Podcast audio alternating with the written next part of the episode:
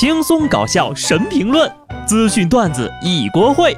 不得不说，开讲了。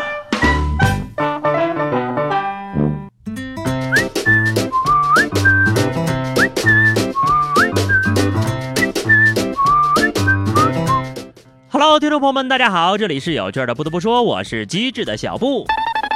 最近呢，我夜观星象，掐指一算。又到了女孩子手脚冰凉、冻得睡不着觉的季节了，是时候找个对象了。请问你的女朋友到冬天也有这个情况吗？有的同学啊，恭喜你了，你的女朋友肯定是个大美人儿。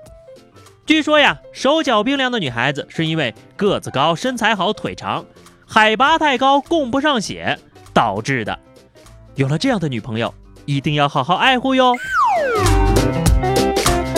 没有对象的呢，也不要急于求成，不然容易被骗呐。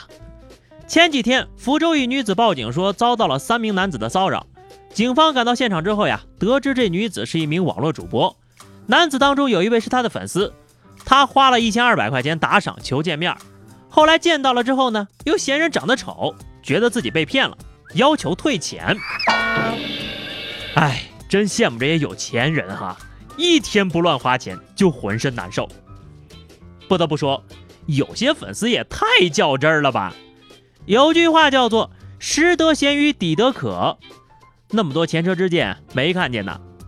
现在这年头呀，除了毁过容的，其他人随便来几个美颜滤镜之后，那都是花容月貌。你约个网红，肯定有内容与实物不一致的风险吧？我觉得啊，你要真想赔钱的话，还是直接跟各种美颜软件索赔比较好。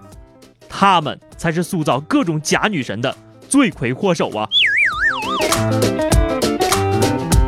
说起现在的网红呢，硬生生的被一些人呐弄成了贬义词，大家一提到网红，就马上贴上不好的标签了。就是因为这些个害群之马，你比如下面这位叫做广西小可爱的仙女儿，她自称是网红，因为无证驾驶被查的时候呢，就向民警撒娇。我有好几千粉丝呢，掉粉咋办呢？我这么可爱，你舍得拘我吗？你这名字起的，你对可爱是不是有什么误解呀？当然舍得啦，你这么可爱，应该多拘留几天呢，都舍不得放你走了。还有啊，几千的粉丝就是网红了，你是往脸上拍的粉吧？网红的门槛都这么低了吗？就你这点粉，不客气的说。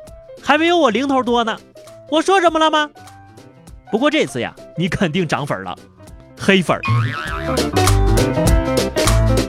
虽然说我粉丝不多哈，但相比起掉粉来说，我更担心的是掉头发。告诉你们一个坏消息，医生说了，现在八零九零后已经成为了植发的主要人群，八零后占脱发人群的百分之三十八，九零后呢占百分之三十六，最小的植发患者只有十五岁。来来来啊！大家伙都留个言看看啊，到底是八零后多还是九零后多？各位都来报个到。我呢，身为一名九零后，脱发的问题啊，同样也困扰了我很长时间。没想到呀，和我一样的人这么多呢，瞬间我就想开了。最后呢，告诉大家一个我的养生秘方哈，记好了，正在脱发的朋友们，要想不脱发，要四少：少、少吃、少喝。最最重要的是，少撸怡情，垃圾食品呢也少碰，不仅伤身体，还有损智商。说台湾有一位姐姐呀，在家里哭着喊着要自杀，她丈夫担心出什么意外呀，就打电话报了警。警方接到报警之后，进入家中，就听到浴室里一个女子的声音凄厉的大喊：“为什么不给我买珍珠奶茶？”原来呀，是这俩人之前出去的时候呢，妻子想停车买一杯珍珠奶茶，但丈夫没有停车，直接开回家了。到家之后呢，生气的妻子就把自己反锁在浴室闹自杀呢。直到警察来了，劝了两句，在一起手拉手去买了奶茶，才重归于好。哎呀，这个奶茶如命啊，我都怀疑这不是新闻，而是一条珍珠奶茶的广告。没有奶茶，我们之间就没有爱情。当然，没有珍珠的奶茶是没有灵魂的。姑娘呢，为了喝奶茶命都不要了呀。不过呢，贪吃可不是什么好习惯。武汉的李女士回到家，发现家中失窃，她清点了失窃的物品，结合犯罪现场，淡定地进行了推理。通过空调外机上的脚印，她判断小偷翻窗进入。又根据冷冻排骨被人拿出来这个线索，他推算出了作案时间。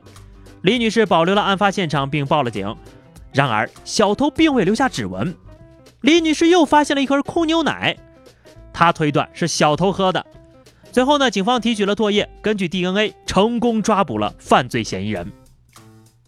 哈哈，老娘可是看了七百多集柯南的人呐！根据冷冻排骨推出作案时间，真相永远只有一个。所以说呢，贪吃误事儿呀！你看那《西游记》里边，一般都是猪八戒多吃了一嘴，才被发现逃跑的。说到这个柯南呢，不得不说一下他身上的高科技变声器。当然了，现在呢已经相当普及了。浙江温州的陈先生前不久呢在网上认识了一名叫婷婷的姑娘。这婷婷呀，总是以各种各样的理由向陈先生提要求。等他给对方转账了近十万块之后，才发现事情有点不太对劲儿啊。通过警方调查发现，这名婷婷竟然是一位两百斤的大汉。彪形大汉起名婷婷，原来有个少女心。小哥哥网恋吗？我观世音。就这智商啊，是该说你反应迟钝呢，还是说果然最懂男人心的还是男人呢？最后呢，说一个有意思的现象啊，今年呢有很多陪伴我们长大的偶像离开了，看着朋友圈里的微商纪念起来啊，比谁都来劲儿。一会儿大巴，一会儿飞机，一会儿李咏，一会儿金庸的，我就感觉这几天他们的朋友圈就跟个灵堂一样，也特别佩服这些干微商的啊。朋友圈记录里不是广告，就是缅怀各种人呐、事啊的等等等等。从地震到坠机，从球星退役到金庸离世，还要附上一些什么不知道真假的名人名言啊。点开那朋友圈啊，感觉就跟进了灵堂似的，还是贴满狗皮膏药的那种。追过的球星退役了，看过的漫画完结了，喜欢的歌手退隐了，读过的作者去世了，崇拜的偶像消失了，童年的坐标没有了。对于类似这样的事情呀，我已经慢慢的不会再问今年怎么了，为什么有这么多熟悉的人离开我们了呢？因为今后的每一年都会是这样，已经到了开始告别的年纪，直到自己也离开。当我们的年纪越来越大，喜欢的偶像呢会慢慢的离开我们。这个也是成长的另一种启示。好的，话题时间哈，上期节目我们聊的是爸妈是怎么叫你起床的。听友菜菜是颗胡萝卜头说，我妈已经放弃我了，哼，真希望我妈能跟你妈学习一下。听友小云熊说哈，喊一句，然后就开门掀被子。嗯，我十分怀疑咱们的父母是认识的。好的，本期话题哈，之前我们说了这个脱发的禁忌啊，其中一项是熬夜。那么今天我们就来聊聊，你熬过最长的夜是多久？熬夜又是为了什么呢？